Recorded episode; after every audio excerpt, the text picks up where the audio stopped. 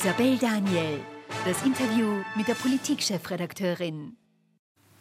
Wenn es nach der Mehrheit der ÖVP-Länderchefs gibt, das haben Sie zumindest in einer Sitzung mit Bundeskanzler Karl Nehammer am vergangenen Sonntag vertraulich deponiert, dann gibt es vorgezogene Nationalratswahlen, also nur etwas vorgezogen, aber trotzdem statt am 29. September, entweder am 26. Mai oder zusammen mit der EU-Wahl am 9. Juni. Äh, noch ist keine Entscheidung getroffen, was klüger wäre aus Sicht der ÖVP, aber was das auch für andere Parteien bedeutet und natürlich auch, was ein wahrscheinliches Antreten von Dominik Vlasny alias Marco Pogo, also der Bierpartei, für einen Nationalratswahlkampf und die äh, übrigen Parteien bedeutet. Das wollen wir in unserem heutigen Freitagsduell heute mit Andrea Gdolski, einst ÖVP-Gesundheitsministerin, dann wegen äh, Schwarz-Blau in Niederösterreich aus der ÖVP ausgetreten, jetzt wieder als Ärztin äh, aktiv. Schönen guten Abend, Andrea Gdolski. Und andererseits Robert Miesig, äh, Journalist und einfaches SPÖ-Mitglied. Hallo. Hallo, schönen guten Abend. Hallo. Äh, ich fange mit Ihnen an, Andrea Gdolski, und der Frage, wieso sich die ÖVP-Länderchefs jetzt äh, da so stark machen. Ich sage dazu, in dieser Sitzung war das Argument des Großteils der Länderchefs, und da waren äh, zum Beispiel, sage ich jetzt mal von Salzburg, äh, Haslauer, dass wenn bei der EU-Wahl am 9. Juni die äh, Freiheitlichen klare Nummer 1 würden, dann würde die ÖVP dermaßen demobilisiert sein, dass deren Funktionäre äh, dann für einen Nationalratswahlkampf im Ende September gar nicht mehr laufen würden. Und dem haben sich offenbar die meisten angeschlossen. Also dass die Angst umgeht, äh, ist spürbar.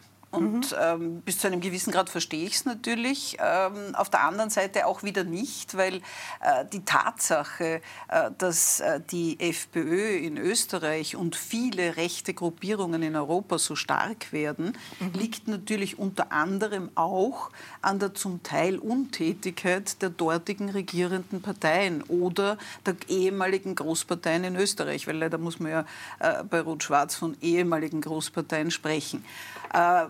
Sie schaffen es offensichtlich nicht, äh, die im Moment auch in ganz Europa, wenn nicht weltweit, sehr, sehr schwierigen äh, Herausforderungen anzusprechen. Sie schaffen es nicht, richtig zu kommunizieren. Sie kommen nicht zur Bevölkerung. Die Bevölkerung glaubt ihnen nichts mehr. Und sie sind natürlich auch bis zu einem gewissen Grad abgehoben. Das heißt also, letztendlich dieser Rechtsruck ist meines Erachtens auch sehr, sehr stark dadurch, dass gerade äh, rechte Parteien es offensichtlich gut verstehen, populistisch zu agieren, gut verstehen, siehe Impfgegner, äh, kritische und aggressive Strukturen für sich auszunutzen und da mal einen Schritt nach vorzusetzen. Das ist das eine. Und dass man sich davor fürchtet, also ich bin die Erste, die äh, das versteht und sagt. Auf der anderen Seite sage ich natürlich, ähm, jetzt für Österreich bezogen, es ist schon ein bisschen ein Trauerspiel, wenn ich so wenig Vertrauen in meine Funktionäre habe und wenn ich so wenig Vertrauen auch in meinen EU-Spitzenkandidaten, wo ich ein bisschen lächeln muss, weil äh, das zeigt mir natürlich schon auch gerade in der ÖVP die schwache Personaldecke.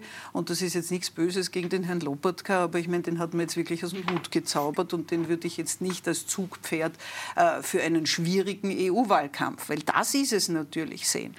Äh, wenn ich heute sage, wenn wir in der EU verlieren oder wenn die FPÖ stärkste Partei wird, dann sind unsere äh, Leute demotiviert, dann muss ich sagen, dann motiviert die Leute. Ich, ich würde eher umgekehrt sagen, dann wird die Motivation noch größer. Also ich könnte das eigentlich umdrehen und kann sagen, jetzt haben wir gesehen, dass es wirklich ist, also dann laufen wir jetzt und schauen, dass es bei uns nicht so ist sechs Wochen es heißt für mich nicht, dass wir viel verändern, weil wir letztendlich auch in Österreich vor der Situation stehen. Es ist ja nicht so, dass es nur die EU ist.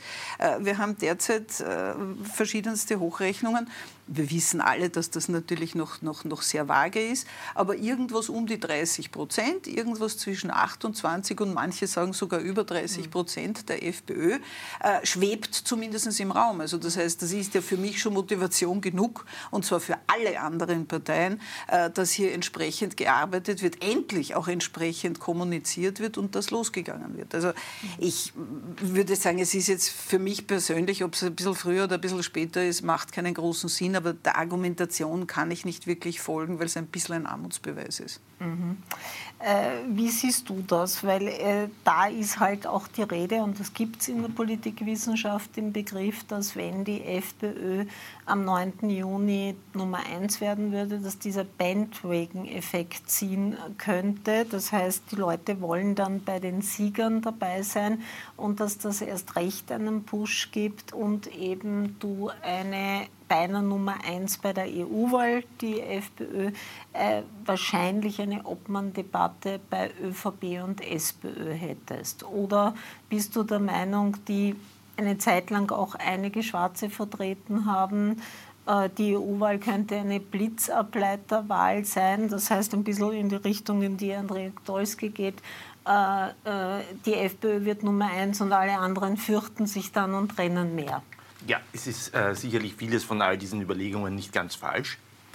Ich glaube nur, äh, man könnte jetzt natürlich einwenden, äh, wenn man annimmt, dass bei der EU-Wahl die FPÖ eh Nummer eins werden würde, äh, warum sollte sie dann nicht Nummer eins werden, wenn man es mit der, äh, mit der Nationalratswahl zusammenlegt? Also das hatte schon mal einen, äh, eine, einen bisschen einen Bruch in der Logik, es sei denn, man sagt, und dafür spricht etwas, äh, dass äh, wir in einer Situation sind, wo die Leute vielleicht äh, bei der EU-Wahl ihren Wut rauslassen, sozusagen quasi auch unverantwortlich wählen, weil sie das Gefühl haben, es geht jetzt nicht um so viel, womit sie übrigens ja auch recht haben. Ob jetzt die eine Partei in Österreich sechs oder fünf äh, Abgeordnete ins Europaparlament schickt, ist nicht so relevant. Und dass sie bei einer Nationalratswahl anders abstimmen würden, weil sie sich schon die Frage stellen, naja, wo will ja eigentlich, dass unser Land hingeht? Will wirklich, äh, dass ein durchgeknallter, unverantwortlicher Radikalinski wie Herbert Kickl Kanzler wird? Ja? Also dann würde man ja annehmen, dass die Menschen je nach Ebene unterschiedlich abstimmen. Das könnte man auch annehmen, natürlich, dass sie das quasi einer,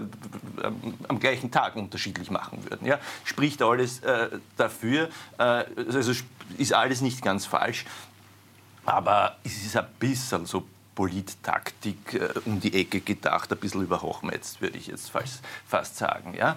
Ich glaube, das Entscheidende ist wirklich das, was ich gesagt habe, nämlich, dass, äh, ich schon, dass wir durchaus auch Vertrauen haben können, äh, dass die Österreicherinnen und Österreicher verantwortlich abstimmen, insbesondere bei der Frage, äh, bei einer Nationalratswahl, wo um unser Land hingehen. Man soll ja auch nicht vergessen, äh, Umfragen zeigen ja, dass 71 Prozent der Österreicher Kickel stark oder zumindest etwas oder also sozusagen deutlich oder, oder mit entschieden und leidenschaftlich als Kanzler ablehnen. Ja? Also das soll man ja jetzt nicht ganz vergessen von denen, die da so hinstarren. Mhm. Äh, es ist immer noch das eine stimmt, große. Aber es gibt halt keine Kanzler. Ne, ja, aber das entscheidet natürlich. Um aber das entscheidet ja natürlich auch die Stimmung, äh, die, die, man, äh, die politische Parteien machen können, worauf sie setzen können äh, bei einer Nationalratswahl. Ja? Und das würde ich allen Parteien äh, natürlich raten. Ja, natürlich hat die Andrea Dolski recht. Es ist natürlich jetzt das Entscheidende, dass die jeweiligen Parteien auch selber eine gewinnende, positive Kommunikation, äh, wie man das Land gerechter macht, wie man die ökonomische Krise,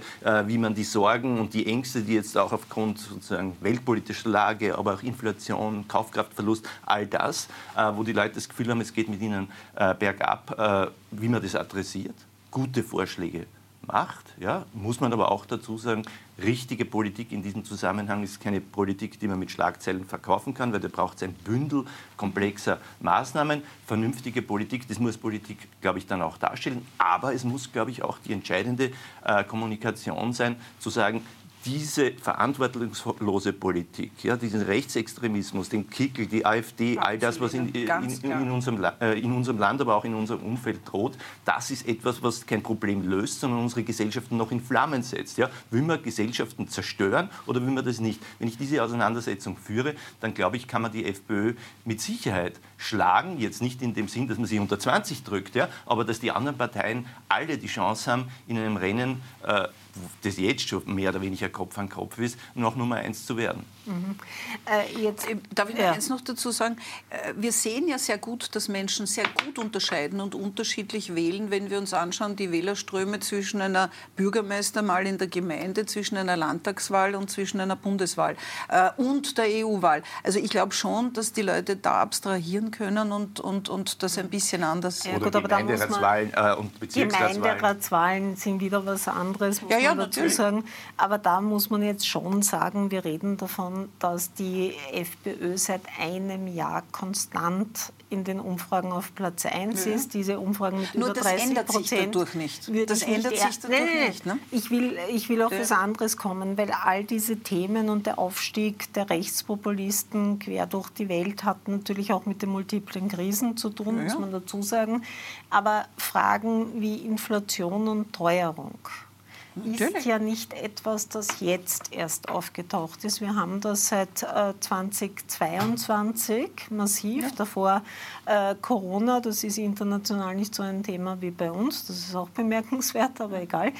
Ähm, diese ganzen Pläne, die der Robert Miesig gemeint hat, haben die anderen Parteien ja schon präsentiert. Naja, das, naja. naja also SPÖ, da muss ich jetzt wirklich sagen, die, die SPÖ die schießt, Zeit. ja, ja, nur noch einmal, wir haben von Kommunikation gesprochen. Mhm. Äh, ich bin nämlich überzeugt davon, äh, weil man irgendwie auch dem, dem, dem äh, Vlasny vorgeworfen hat, er ist, er ist noch nicht mit einem fixfertigen Programm gekommen.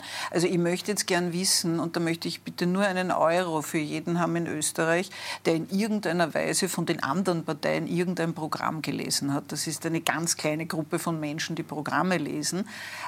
Das, was rüberkommt, und noch einmal, ich bin da ganz mhm. neutral und äh, keiner Partei zugehörig äh, und erlaube mir dadurch alle zu mhm. kritisieren oder zu loben. Ähm, und gerade der Herr Babler ist jemand, der im Staccato, ohne Luft zu holen, das bewundere ich als Ärztin sehr, äh, innerhalb von 60 Sekunden 48 Themen herauswirft, für die es aber alle letztendlich äh, keine wirklichen klaren Lösungsansätze gibt, nämlich nach außen. Und jetzt bin ich ein hochinteressiert, politisch hochinteressierter Mensch und ich weiß zwar, dass natürlich immer wieder auf dieselben Themen hingewiesen wird und ich finde das wichtig, dass darauf hingewiesen wird und das sind allesamt wichtige Themen.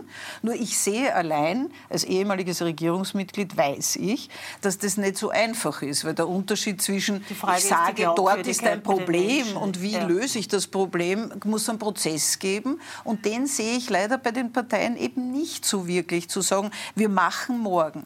Und jetzt noch einmal, ich bin die, die den Kickel wirklich öffentlich am meisten verurteilt.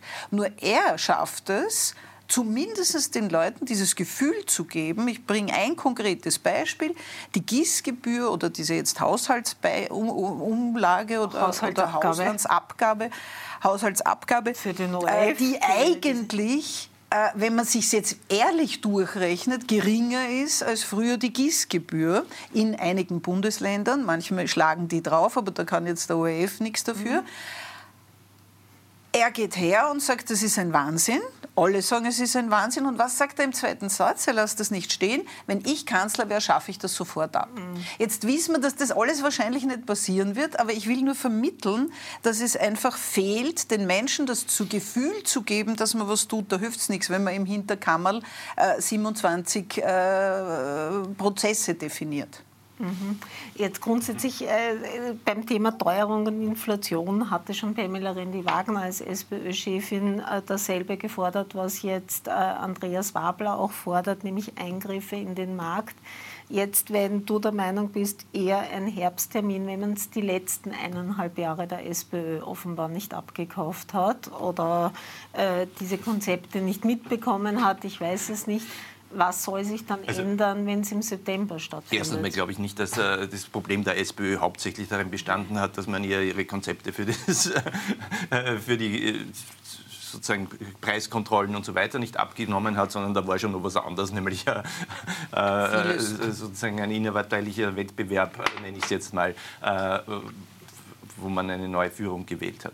So, äh, das ist, glaube ich, das Hauptproblem. Aber äh, die Andrea Dolski hat das, glaube ich, etwas Richtiges gesagt, nämlich sie nimmt sich heraus, alle zu kritisieren und alle zu loben. Ich würde jetzt auch so sagen, ich, ich, ich bin jetzt noch mal äh, ein bisschen radikaler und sage, ich nehme mir heraus, alle zu loben. Ja? Ich meine, es wird da jetzt auch ein bisschen... Also unsere, auch die FPÖ? Nein, nein, nein, die FPÖ natürlich nicht. Wenn du alles sagst. Nein, nein, sozusagen die demokratischen Parteien der rechten und der linken Mitte. Ja? Das, wo äh, man zwar eine harte Konkurrenz haben soll, aber Parteien, die dann am Ende auch gesprächsfähig miteinander bleiben müssen, um eben die Herausforderungen oder sozusagen die Gefährdung unserer liberalen, pluralistischen Demokratie und Rechtsstaatlichkeit auch abwehren zu können. Ja? Nehmen wir die ÖVP her. Ja? Nehmen wir die ÖVP her. Sie regiert mit den Grünen. Ja? Sie haben in dieser Inflationskrise das eine oder andere gemacht. Ja? Äh, Sie haben äh, sehr viel Unterstützung gegeben, äh, dass sich die Leute die höheren Preise leisten können.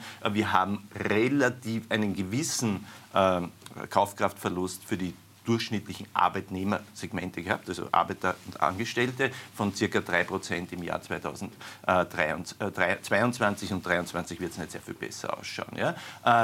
Äh, Bestimmte Dinge hätte man tun sollen, die man nicht getan hat, nämlich sozusagen schon früher Energiepreisbremse, Strompreisbremse, äh, Gaspreisbremse eingreifen in den Markt. Ja? Die SPÖ hat dafür Vorschläge gemacht, die FPÖ, SPÖ hat auch Vorschläge gemacht, äh, äh, für, dass, man das, dass das Wohnen leistbar bleibt, äh, einerseits Eingriffe in den Mietmarkt. Ich finde auch nochmal entscheidend, dass man äh, wieder ganz mit viel Energie und mit mit allen Möglichkeiten den sozialen Wohnbau, sei es im Genossenschaftsbereich, sei es im tatsächlich auch äh, kommunalen Wohnbau äh, verstärkt. Äh, in Wien funktioniert das ganz gut. Wir wissen ja, das ist verländert. In bestimmten Bundesländern wie Niederösterreich, Salzburg, äh, äh, Tirol hat man den sozialen Wohnbau vollkommen ausgetrocknet mit den Folgen, die man jetzt sieht. Da hat der SPÖ wiederum gute Vorschläge. Aber grosso modo hat ja sowohl die Regierung nicht vollkommen vertrottelt äh, regiert, sie hat vieles richtig gemacht, einiges hätte ich anders gemacht. Die Sozialdemokratie hat gute, hat gute Vorschläge. Ja? Also so zu tun, als wäre die verantwortungsvolle Politik, ja, also die, glaub, eben nicht, die eben da, nicht funktioniert da, mit dem, da, ich habe jetzt einen, einen, Vorschlag und dieser Vorschlag wird alles lösen. Das, sind sozusagen, das, nein, lass mich, lass mich, lass mich, äh, das ist eben sozusagen gewissermaßen äh, die falsch, die Fake-Politik der FPÖ, ja, und die muss man stellen und so ist es ja nicht. Ich habe jetzt gerade beim Reinkommen eure, um, eure Umfrage, nein, nur letzter Satz, eure Umfrage von gestern, ja, was ist, was ist, die muss ja genauso wenig stimmen, gebe ich schon zu, wie alle anderen Umfragen. Umfragen, aber die hat 26 FPÖ, 24 SPÖ, 23 ÖVP. Ja? Also so ist das doch nicht. Die FPÖ ist innerhalb der Schwankungsbreite aller anderen Parteien. Ja? Also warum soll man da diesen Kampf nicht, auf, äh, nicht aufnehmen? Diese Frustriertheit, diese Starren auf die FPÖ geht mir auf die Nerven. Ja, wir werden die also, FPÖ Können wir jetzt dann, können wir jetzt dann kurzfristig ja. einmal nur, weil A, fühle ich mich da jetzt schon angegriffen und das ist einfach falsch, weil dass ich jemals, dass ich jemals die FPÖ FPÖ äh, in irgendeiner Weise gestarrt. Ganz im Gegenteil, ich habe immer gesagt, reden wir nicht dauernd über die ja. FPÖ, weil dann werden wir sie auch nicht ununterbrochen in die Höhe bringen. Aber das war jetzt nicht eines, das An An nein, nein, Angriff eines gedacht. finde ja? ich jetzt spannend nur. Ja. Ich meine, dann ist eh alles gut. Wenn die eh so gut gearbeitet haben, wenn die Preise, wenn die Kaufkraft eh nur ein bisschen runtergegangen ist, dann frage ich mich jetzt aber, dann frage ich mich jetzt aber, warum die Menschen draußen. Und ich bin, wie gesagt, als Ärztin tätig im Spital, in der Ordination. Ich wohne am Speckgürtel von Wien. Dort haben wir noch ein bisschen einen ländlichen Umgang miteinander. Und da wohnen Menschen, denen es prinzipiell, die dem sogenannten Mittelstand angehören und denen es prinzipiell nicht schlecht geht. Warum sind die aber alle massivst unzufrieden und freuen sich zum Beispiel in einem hohen Maße über das Antreten der Bierpartei, weil sie sagen, ich habe endlich irgendwen, den ich wählen kann, weil ich will demokratisch mhm. wählen und ich will nicht nicht wählen. Das heißt vielleicht nur diesen einen Satz. Zu sagen, und ja, natürlich, ich meine, entschuldige, wenn zwei große Parteien, äh, wenn zwei Parteien regieren, dann können sie nicht alles falsch machen, weil da wären sie mit nassen Fetzen wahrscheinlich nach drei Monaten rausgejagt worden. Aber also jetzt so zu tun, als ob alles in Ordnung ist, sehe ich halt nicht. Und zumindest sieht es der Wähler und die Wählerin ja. nicht. Und dann haben wir wiederum das Problem, ich komme noch einmal darauf zurück, dann wird es offensichtlich nicht kommuniziert. Dann wissen offensichtlich die Wählerinnen nicht, was ihnen Gutes getan wird. Aber letztendlich sehen die das ja an ihren Mietpreisen, an ihren Gaspreisen und in ihrem Geldbörsel. Genau. Und ein letzter Satz ja. zum Wohnen in Wien. Ich habe mir überlegt, nach Wien wieder zurückzuziehen, weil ich älter werde, äh, weil Stiegenhäuser mit einem Stock schwieriger sind und weil die Infrastruktur, die Verkehrsinfrastruktur in Wien hervorragend mhm. ist. Auch die also, Gesundheitsinfrastruktur. Also, ja, genau. Also eines und weil ich in Wien wieder medizinisch tätig ja. bin und so weiter. Also eins muss ich sagen. Also wenn du dir nicht gerade bereit bist, eine 45 Quadratmeter Wohnung irgendwo an der totalen Peripherie, wo 400.000 Menschen in große Blöcke gepflanzt werden, nehmen, dann bist du mit 900 bis 950 Euro Miete nur dabei ausschließlich. Und das ist ein Preis. Äh, und da habe ich alles durchforstet. Und da war ich nicht im 13., nicht im 14., nicht im 19., weil da spüren wir mit 900 gar nichts. Also das heißt, also zu sagen, dass die Mietpreise in irgendeiner Weise leistbar sind, also ich verstehe, dass Menschen, und das sagt uns ja auch die Schuldnerberatung, äh, das sagen uns die verschiedenen Bereiche, die Delogierungen und so weiter. Also es ist, es ist meines Erachtens nicht so gut alles, wie es klingt. Und und das soll man einfach auch schon ein bisschen Nein. sehen. Das also, hat jetzt überhaupt nichts mit der FPÖ zu tun. Äh, äh wir gehen jetzt in eine kurze Werbepause und danach reden wir dann auch über den Mann weiter, den äh, Andrea Gdolski bereits angesprochen hat, nämlich äh, Dominik Vlasny und seine Bierpartei und was das für alle anderen auslösen könnte. Bleiben Sie dran. Isabel Daniel, das Interview mit der Politikchefredakteurin. Willkommen zurück zu unserem heutigen Freitagsduell. Einerseits mit Andrea Gdolski, ehemalige ÖVP-Gesundheitsministerin, jetzt wieder als Ärztin tätig. Hallo Andrea Gdolski.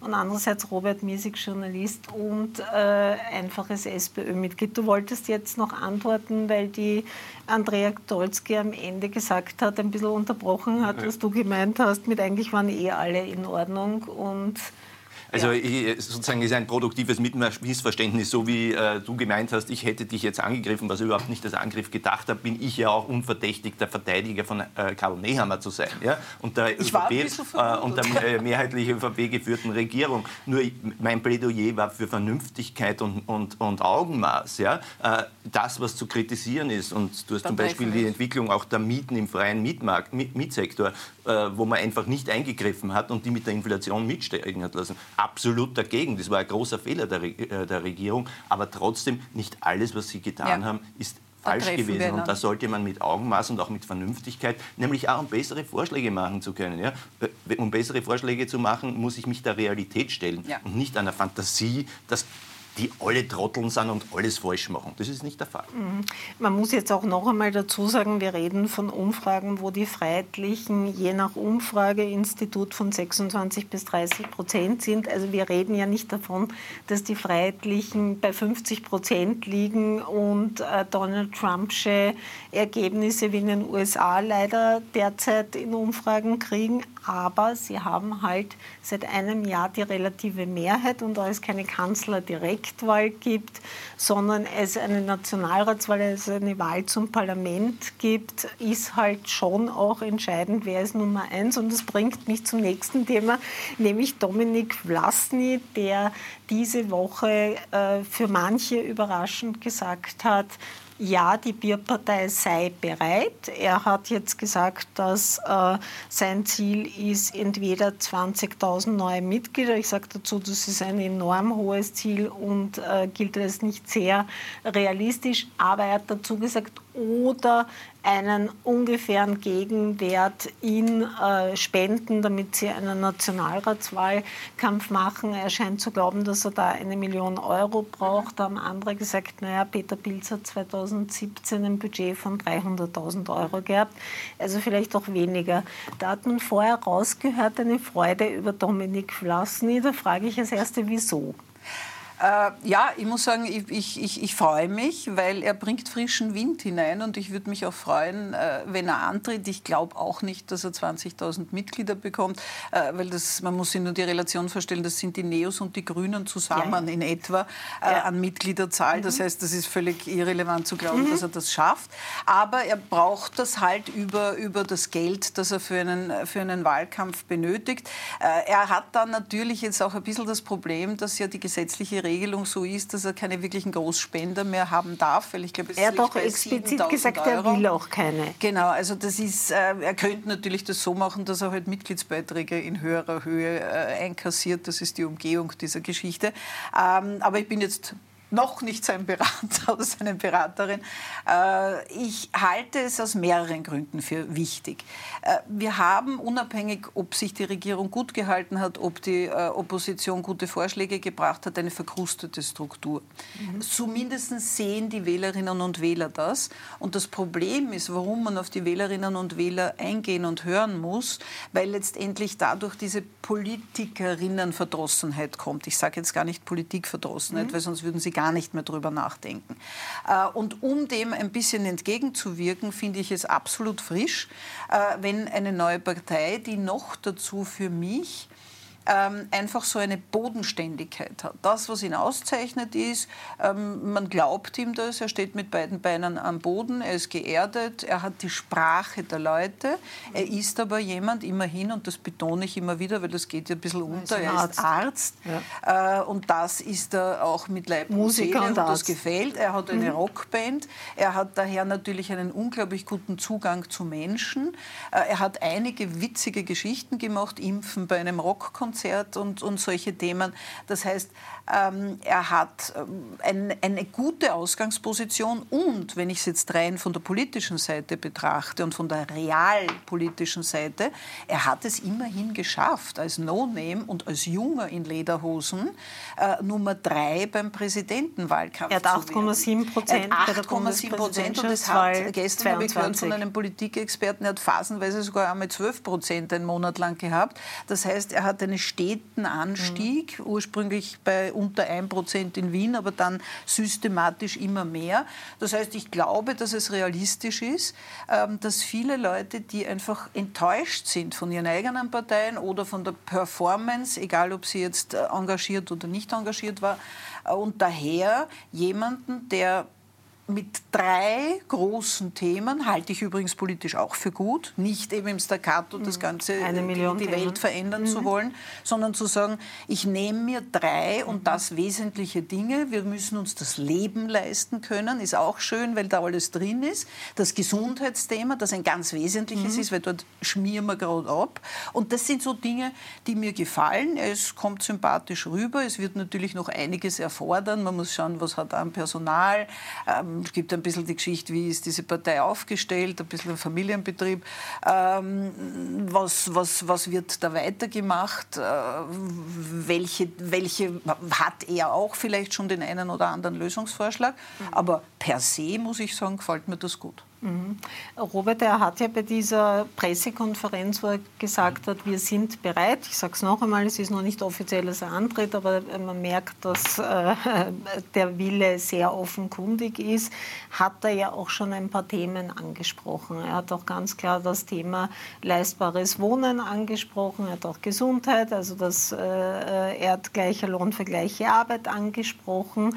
Äh, er hat eigentlich klassische sozialdemokratische, manche sagen auch klassische, die, mit der die KPÖ jetzt zum Beispiel in Salzburg gepunktet hat. Und da sagen mir Meinungsforscher wie äh, Werner Beutelmeier, der Lasersfeld-Chef, aber auch Christoph Haselmeier mit seinem Meinungsforschungsinstitut, das ist jetzt für Andreas Babler brandgefährlich, weil er natürlich schon auch in das sozialdemokratische Milieu oder in ein Milieu, das vielleicht zwischen Grün und Rot schwanken würde, auch für die Grünen schlechte Nachrichten, für die KPÖ könnte es den Einzug ins Parlament äh, verhindern. Manche sagen, er könnte aber auch durchaus Stimmen von, die zur FPÖ gehen könnten, nämlich bei Jungen, mhm. also bei Erstwählern oder bei Nichtwählern, die wütend sind, ein bisschen was Andrea Stolz gemeint, äh, äh, am Wahltag holen. Ist das für die SPÖ jetzt sehr, sehr ernst? Frage nee, das ist nicht sehr SPÖ ernst. Also sozusagen das Problem stellt sich ja auch umgekehrt für den, Andreas, äh, für den äh, ähm, Dominik Vlasny, also Marco Bogo. Äh, er ist sozusagen vom ganzen Habitus und von seinen Meinungen und dem, was er sagt, so nah an Andreas Babler, dass man sich die Frage stellen könnte, umgekehrt auch, was ist jetzt seine äh, Unique Selling Proposition? Äh, die ist, äh, ich sehe das aber auch nicht als großes Drama für Dominik Vlasny. Es gibt da Raum für ihn trotz dieser Geschichte und es schadet der Sozialdemokratie nicht immens, ja, nicht immens, glaube ich. Äh, was, es geht ja auch unbenommen, dass er sozusagen drei Themen zentral herausstellt, aber es geht ja dann vielleicht auch bei solchen Parteien äh, und Wahlbewegungen weniger um die Themen, die sie ansprechen, sondern um das Image oder das Bild, das man darstellt. Und er ist so ein bisschen der vernünftige Rebell ja? ja. oder der anständige Coole, ja? ja? jenseits des politischen Establishments genau, ja. äh, und spricht Menschen an, äh, die, die bisher keiner dieser Parteien zuneigen oder auch das Establishment oder das politische Establishment gegen das stimmen wollen äh, und da jetzt eine andere Option bekommen. Wir haben das auch in den Wähleranalysen, ich weiß nicht, was von den Wiener Gemeinderatsanalysen oder von den Präsidentschaftswahlen, er äh, er fischt ja in jedem mhm. Milieu und sogar im FPÖ- und ÖVP-Milieu, mhm. ja, Wählerwechsel, stärker ähm, äh, waren diese Wählerstromanalysen als in den anderen. Und das kann ich zumindest bei der FPÖ sehr gut verstehen, weil wie du oder du, ich weiß jetzt nicht mehr, schon richtig gemeint habt, äh, junge Leute, die finden aus diesem gewohnten Politikfeld, das ist mir alles zu fad. Ja, ich würde aber eine, ein, etwas dagegen senden, die vielleicht sogar auch FPÖ wählen könnten, aber nicht ideologisch sind. Für die ist natürlich jemand wie äh, Dominik Vlasny und die Bierpartei und Marco Bogo, wie man da die Begriffe wählen wollen, äh, ein Angebot. Ja? Und insofern sehe ich es jetzt nicht so, wie viele in der SPÖ, die da jetzt sozusagen, um Gottes Willen, es schaut uns. Natürlich wird, kann man sich vorstellen, dass ein, zwei, eineinhalb Prozent ähm, der äh, SPÖ schadet aber und auch den Grünen ein bisschen schadet, äh, aber mindestens genauso äh, stark den anderen. Äh, und auch für die FPÖ eine große Herausforderung ist. Und am Ende wird das Ergebnis sein, sofern er überhaupt in den, ins Parlament einzieht, dass du natürlich ein zersplitterteres Parteiensystem hast ja, äh, und auch die Parteien, die Nummer 1, 2, 3 sind, äh, näher beieinander mit einem niedrigeren Level, Niveau. Das ist sicherlich so, das wird die Regierungsbildung hinterher vielleicht erschweren, erschweren aber für die für den Wahlausgang selbst ist es jetzt nicht so schädlich. Mhm. Gut, diese ein, zwei Prozentpunkte oder pro Prozent, die da äh, Robert Miesig anspricht, da sagen halt viele, das kann entscheiden, ob die SPÖ Platz zwei oder drei haben wird, weil das Ganze viel enger aneinander ist, als man vielleicht glaubt. Äh, es sei denn, er würde es schaffen, wirklich mit seinem ein bisschen Underdog-Image, es war ja auch äh, strategisch, ist er mit Hoodie erschienen, erschienen zur Pressekonferenz und versucht ja eben da auch zu zeigen, ich bin nicht einer von denen, sondern ich bin einer von euch. Aber äh, kann das nicht tatsächlich, also die Meinungsforscher glauben, es ist Good News für die ÖVP, nicht für die FPÖ, für also, die ÖVP. Ich glaube, bin ich ganz deiner Meinung. Ich glaube, dass er zum Beispiel am linken Rand der ÖVP, den ich ja sehr gut kenne, weil ich dort Auch immer zu Hause war, sehr gut fischt, weil der ist jetzt völlig, die ÖVP ist ein bisschen zerschlagen in verschiedene Bereiche. Aber sind die äh, nicht eh schon weg? Und, ja, eh, aber die sind okay. jetzt derzeit irgendwo und mhm. möglicherweise in einem Nirvana, wo man, wo man, wo man sagt, äh, da holt er sie, keine Frage, dafür gehen sie woanders verloren. Aber was ich, vielleicht liege ich da völlig falsch, aber das wäre hier interessant auch als, als Analyse für unsere Zuseherinnen und Zuseher. Im Gegensatz zu einer Präsidentenwahl, wo er dann letztendlich mit den Stimmen Präsident ist und das fix ist, geht es ja hier um ein Parteiensystem mhm. natürlich und damit auch um Stimmen im Parlament. Mhm. Und daher habe ich auch ein bisschen weniger Angst, weil ich bei äh, Marco Bogo, um bei diesem Namen zu bleiben, wenn man sich irgendwann, das wird er sich auch entscheiden müssen, wie darf ich, wie darf ich Dominik Vlasny hat er schon okay, im Bundespräsidentschaftswahlkampf also, gut, also dann bei, bei Dominik Vlasny.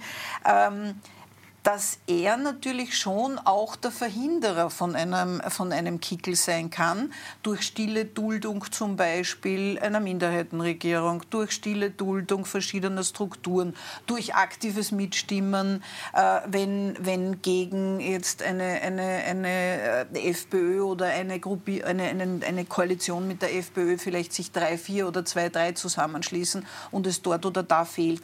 Das heißt, ich sehe es nicht so dramatisch, sondern ich glaube, glaube, dass dadurch, dass ich ihn bis jetzt bei all den Dingen, die es schon seit der Wien-Wahl und, und, und, und seit der Präsidentenwahl gesagt hat, halte ich ihn für einen an sich kritischen, mhm. überlegten, aber nicht extrem ausgelegten, weder links mhm. noch rechts, einen vernünftigen äh, Menschen, der bodenständig ganz normal denkt, äh, der eigentlich aus dem Volk kommt. Das, was wir uns die ganze Zeit wünschen würden und nicht noch, noch, noch nicht verblendet ist. Und daher fürchte ich mich da gar nicht, mhm. äh, weil der kann helfen im Parlament und vielleicht bringt das auch zusammen, wenn er kommt, und das wünsche ich ihm sehr, ähm, dass einfach da ein bisschen wieder ein, ein, neuer Wind. Erinnern wir uns an Matthias Strolz, wie der begonnen hat. Und ich will jetzt gar nicht den, den Neos irgendwas Böses zuschanzen, aber sie haben halt ein bisschen auch schon die Spritzigkeit verloren, weil logischerweise die Bürde der Wahlkämpfe und des Drinnenbleibens, wir wissen, die schaffen es nicht und nicht über die 10-Prozent-Hürde. Übrigens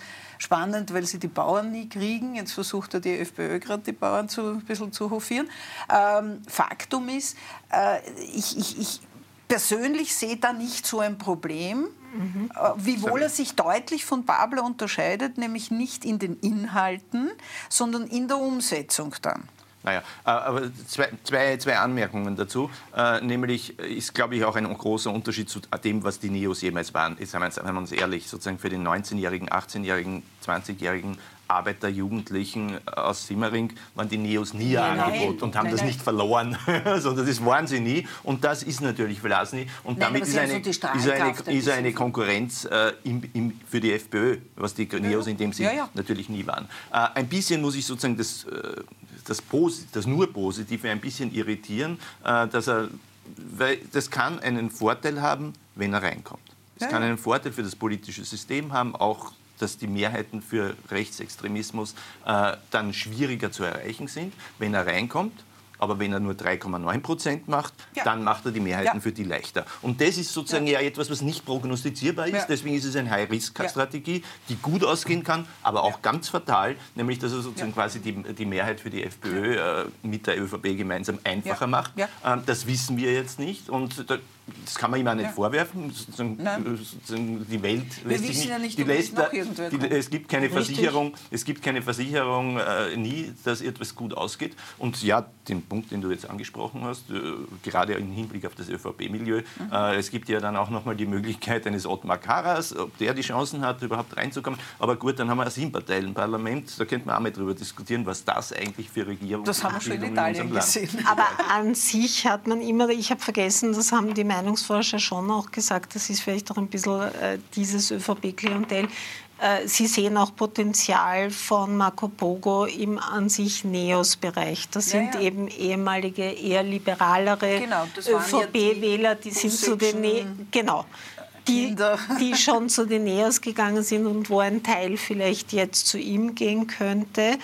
Äh, Grundsätzlich schafft er es, wenn es die Wahl schon im äh, Ende Mai oder Anfang Juni gibt, weil die Frist ist 58 Tage äh, vor dem Wahltag. Das heißt, er müsste dann alles bis Ende März ready haben. Ich sage dazu, auch wenn es die anderen Parteien gesehen haben, haben sie es offenbar nicht überrissen. Er hat seit zwei Monaten äh, auf seinem YouTube-Channel eigentlich jede Woche ein überregionales Thema gespielt. Mir ist das damals im Oktober aufgefallen, wie er ganz klar zu Israel und gegen Antisemitismus und gegen die Hamas äh, Stellung genommen hat. Aber das hat sich dann fortgezogen mit Bildungspolitik, Frauenpolitik, äh, eben äh, Gesundheitspolitik, äh, äh, leistbares Wohnen und Co. Schafft er es so rasch? Strukturen? Also ich greife jetzt auf, was Sie gesagt haben vorher bezüglich der Kosten eines Wahlkampfes. Also ich bin da wirklich, ich war nie Wahlkampfleiter und ich bin da finanziell auch immer ein bisschen überfordert. Aber ich gehe jetzt einmal davon aus, dass äh, Peter Pilz ja äh, einen Wahlkampf gemacht hat und, mhm. und, und da auch weiß, also wahrscheinlich kommt er auch mit weniger Geld mhm. aus und ich gehe mal davon aus, dass wenn er 300.000 bis 400.000 Euro zusammenbringt und ich glaube, dass er das zusammenbringt, weil ich von mehreren Seiten Seiten schon gehört habe, äh, dass da absolut Bereitschaft ist, ihn dort oder da zu unterstützen, äh, dass er da einen Wahlkampf machen kann. Ich glaube viel mehr, es wird natürlich, und das ist das, was wir beide oder wir alle drei wissen, äh, schwierig sein, die Personaldecke abzudecken. Es wird schwierig sein, ähm, selbst wenn er hineinkommt, und deswegen relativiere ich mich jetzt gerade selber, wird natürlich der ganze Administrationsbereich eines Parlamentarismus, einer EU, einer, einer, einer, einer aufwendigsten äh, Grundstruktur, die eine österreichische Verfassung nun vorschreibt und die gut so ist. Ähm, ob er das dann alles so schnell erfüllen ist, oder das ist seine Sache. Und ich glaube, da, glaub äh, da wird er sich halt schnell überlegen müssen. Ich glaube, er schafft es, auch wenn es äh, vorzeitig ist.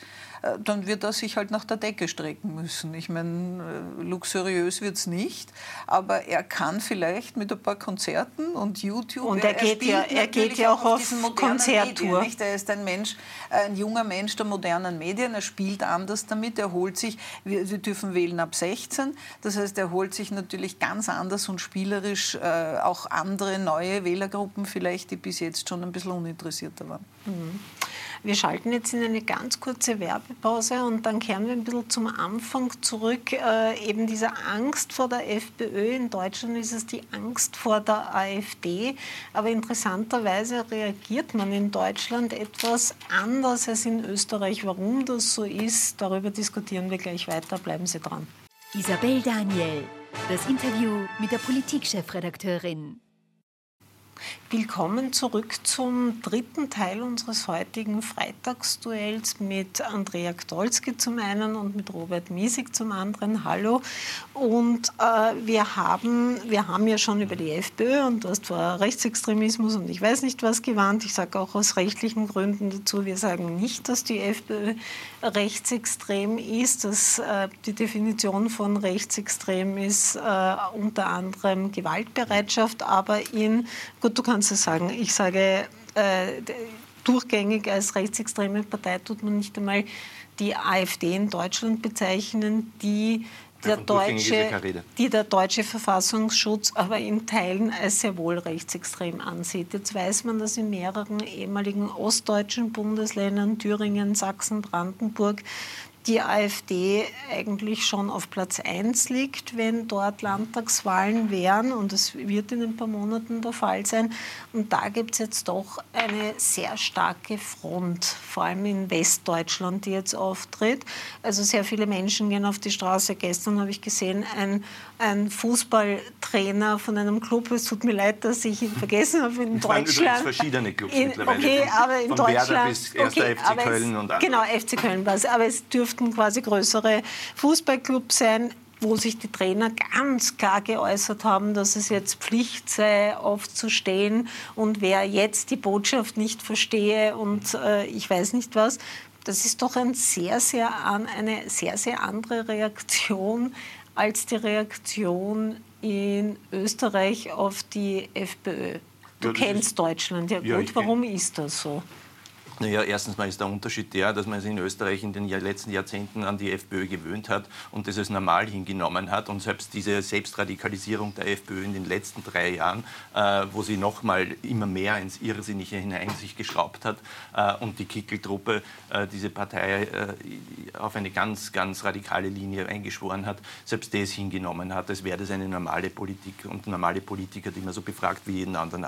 Ja, so, das hat man in Österreich. Äh, das ist im politischen System im medialen System hat sich das eingeschlichen. In Deutschland äh, ist man das zum Glück noch nicht so weit. Man hat aber auch mit dieser Mischung aus Frustration, Fatalismus äh, lange drauf gestarrt. Und jetzt hast du wirklich so eine Welle des Aufstands quasi der Anständigen, der durch die Städte fegt. Äh, heute wird es ja und morgen äh, und an diesem Wochenende wird es ja nochmal äh, Demonstrationen geben, die nochmal größer sein werden, als das, was man in den letzten Wochen gesehen hat. Und das war ja schon überraschend, weil es spontan war und dann waren überall in Städten, wo bisher 600 auf die Straße gegangen, plötzlich 8000 Leute essen und so. Damit haben wir nicht mehr die Veranstalter gerechnet. Ja? Ähm, Also das ist äh, schon etwas Deutliches und das muss man auch, glaube ich, auch sagen im Verhältnis zur äh, FPÖ. Ja? Also die FPÖ hatte dieses Skandaltreffen, wo da in, im in, in, in Potsdam, einem Hotel in ja, in Potsdam, Potsdam äh, Fantasien über Massendeportationen äh, geschildert Wo ein österreichischer Genau, aber die AfD, da war ja sozusagen auch ein Mitarbeiter der AfD von der Alice Weidel. Vorsitzender Weibel, die hat den sofort rausgeschmissen, mhm. während die FPÖ, der Herr Hafmecker zum Beispiel dieses Treffen noch gelobt hat als, äh, als, als ein Treffen von Patrioten. Ja? Und wir haben den Herrn Kickl von diesem Wochenende gehört, wo er sozusagen von Fahndungslisten schwadroniert und so weiter und so fort. Also die völlig irre und haarsträubende Selbstradikalisierung der FPÖ geht ja noch mal äh, äh, ärger als in Deutschland mit der AfD und dann gilt natürlich auch in Österreich, ist wann, wenn nicht, wenn nicht jetzt, müssen sozusagen ganz alle normalen Leute äh, die Alarmglocken äh, läuten, dass es jetzt auf uns auf, ankommt. Das ist fünf vor zwölf. Äh, eine solche äh, Brandmauer gegen rechts müssen wir auch hier errichten und auch äh, dieses, äh, diese äh, Stimmung der Frustrationen, des Starrens, auf die, des, des Kanikels auf die Schlange muss ein Ende nehmen. Bin aber auch relativ zuversichtlich, dass das passieren wird. Ja? Also die große Mehrheit der Österreicher will das nicht. Sie hat sogar sozusagen den Hass und dieses Schüren von Gegeneinander satt. Da bin ich absolut mhm. äh, sicher. Und äh, diese schweigende Mehrheit muss auch eine Stimme bekommen. Äh, an sich ist es natürlich keine Brandmauer gegen rechts, das muss man jetzt auch dazu sagen, sondern gegen extreme Rechte. Das, ist, das gibt es auch in, äh, in Frankreich. Niemand würde gegen die äh, Gaullisten auf die Straße ja, gehen, wer rechts ist. Nein, aber ich sage, man muss auch eben. Also nur, dass wir auf der... Ja, der vielleicht kann man sagen, also das, wovor, ich bin ja bekannterweise ein relativ furchtloser Mensch, aber das, äh, was ich da gern zusammenfassen würde, ist, mir geht es einfach darum, ich, ich habe Angst um Demokratien. Und überall dort, wo natürlich hier dieser Bruch in die extreme Phase gemacht wird, sind Demokratien in Gefahr. Und das äh, ist etwas, was natürlich einer der wesentlichsten Teile Aber Andrea Troiske, auch da die Frage, warum ist dann die Reaktion in Österreich so anders als in Deutschland? Also ich, ich bin immer wieder fassungslos, ähm, weil ähm, bei uns offensichtlich immer Jahrzehnte später etwas in die Köpfe kommt, das Jahrzehnte vorher äh, gesagt wurde. Ich höre jetzt immer öfter, und ich kann einfach nur das sagen, was ich aus dem Umfeld höre, höre ich, na ja, weißt eh, aber wenn man sie jetzt so aus äh, draußen hinstellt, dann werden sie noch stärker, äh, holt es einmal rein, äh, äh, und lasst es regieren äh, und dann sieht man eh, dass es nicht das können. Schon Wolfgang beim, Schüssel gesagt. Ich wollte gerade sagen, ja. das heißt, das Lustige, was ich heute mehr höre, 2024, als ich es gehört habe in den letzten fünf, sechs Jahren, ist dieses, nein, man soll es halt nicht ausgrenzen, weil da wären es nur stärker. Wo ich immer wieder sage, halt, wir sind aber jetzt an einem Zeitpunkt, wo es nicht mehr um die Frage des Ausgrenzens eines Jörg Haiders geht und nicht mehr um die Frage des Ausgrenzens eines, eines Strache geht, sondern äh, wenn man sich einmal eine einzige Rede von Kickel angehört hat, dann rinnt einem die Ganselhaut von oben bis unten und von unten hinauf und man weiß, wie du es jetzt aus, ausführlich erzählst, erzählt hast, äh, dass es da eine, eine, eine Richtung und eine Seite gibt, äh, die unerträglich ist. Und ich sage jetzt noch einmal was ganz was anderes, weil da gibt es eine ganz große Gruppe, nämlich über 50 Prozent ähm, der Bevölkerung, die gerade durch die FPÖ massivste Nachteile erleiden wird. Das sind die Frauen. Und äh, ich glaube, man muss jetzt einmal anfangen, und ich habe mir das auch fix vorgenommen für die nächsten Wochen, einmal klar zu machen. Äh, ich bin fast 30 Jahre für das Kratzen am, am, am, am dem gläsernen Plafond mhm. äh, gewesen und, und, und freue mich über jede Frau, die erfolgreich ist und die es schafft. Und jetzt kommt jemand daher und sagt, er gibt mehr oder weniger Mutterschaftssteuern, Herdsteuern, äh, wir kriegen wieder Mutterkreuz, äh, die Frauen sollen an den Herd gehen, sollen Kinder kriegen und sollen brav ihrem Manne dienen. Ich meine, allein die Tatsache, dass da nicht schon mindestens 20 Gruppierungen aufgestanden sind und sich darüber mokiert haben, und da spreche ich von schwarz stark weiblich äh, bis hin zu den Frauen in der SPÖ oder bei den Grünen. Ich meine, noch einmal, und da haben wir jetzt ein Problem, vielleicht letzter Satz, wir sind halt in Österreich doch noch nicht so weit. Und wir haben halt schon noch eine sehr patriarchalische Gesellschaft. Das sehen wir noch immer in den Zahlen in der Politik, selbst in Parteien, die immer von sich sagen, äh, sie sind äh, sehr versucht, äh, diese, diesen Gleichstand herzustellen. Und es ist halt doch noch so, ja, ist nett, wenn sie halt auch was leistet, aber in Wahrheit ist sie halt eine Frau. Und diese Situation, glaube ich, ähm, ist auch etwas, was wesentlich ist, weil ich habe schon mitgekriegt, dass in Deutschland auch die Frauen sehr, sehr stark da äh, einen Schritt machen und die hätten ja viel Möglichkeit. 51,8 Prozent Wählerinnen äh, oder Wähler sind Frauen. Also wenn da äh, denen das bewusst wird, was das eigentlich bedeutet, dann hätten wir schon eine große Gruppe aktiviert, die sagen, halt bis hierher und keinen Schritt weiter. Was jetzt nicht heißt, möchte ich jetzt nur für die Zuseherinnen und Zuseher, damit ich keine bösen Mails kriege, äh, dass nicht jeder sein Leben so entscheiden soll, wie er es möchte. Nur noch einmal, kein Zwang. Das ist der Punkt. Ich meine, eine Frau, die sich selbst verwirklichen möchte, weil sie einen Beruf machen möchte und weil sie eben keine Familie oder keine Kinder oder eine Familie mit oder ohne Kinder haben will, heißt jetzt nicht unbedingt, ähm, dass sie deswegen die schlechtere ist. Und das, glaube ich, ist das Wesentliche. Danke, Andrea Gdolski. Danke, Robert Miesig. Ihnen danke ich fürs Zusehen. Wir schalten jetzt in eine kurze Werbepause und danach geht es mit unserem Programm weiter. Bleiben Sie dran.